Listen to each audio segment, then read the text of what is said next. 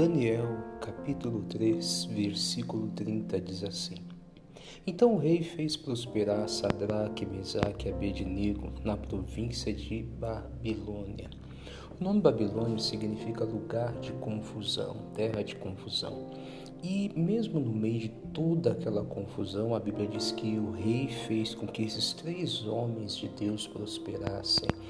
Nós temos um Rei que é o nosso Senhor, que também pode nos fazer prosperar, independente de qualquer confusão que esteja ao nosso redor, qualquer confusão que esteja no mundo como essa que estamos vivendo ultimamente. Deus pode nos fazer prosperar.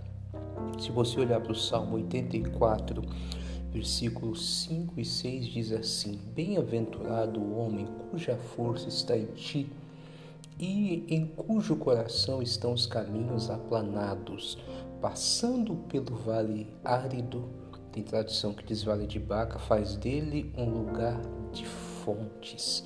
Então, quando o homem, ele é um homem que a força dele está em Deus, ele busca a Deus, ele serve a Deus e no coração dele tem os caminhos aplanados, os caminhos da palavra. Ele pode passar no deserto que ali com a bênção de Deus, ele faz do deserto um lugar de fontes. Então, juntando esses dois versículos, esses dois entendimentos, o lugar que nós estamos independe é, para dizer o quanto nós teremos de sucesso. O que vai mostrar a diferença é como nós estamos com Deus, é como está o nosso coração. Um coração cheio de tristeza, de ódio, de raiva, de negativo, é, negativo né? um coração cheio de derrota, não vai conseguir nada. Agora, um coração com os caminhos aplanados, com a força de Deus, um coração cheio da graça de Deus, com certeza faz do deserto um lugar de fontes. Então, coloca no seu coração essa palavra. Não importa se você está passando no meio de uma grande confusão, Deus pode te fazer prosperar. Deus pode te fazer crescer.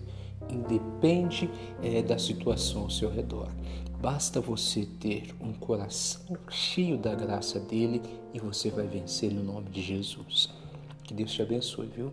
Você vai vencer essa confusão. Fique firme com Cristo. Um forte abraço.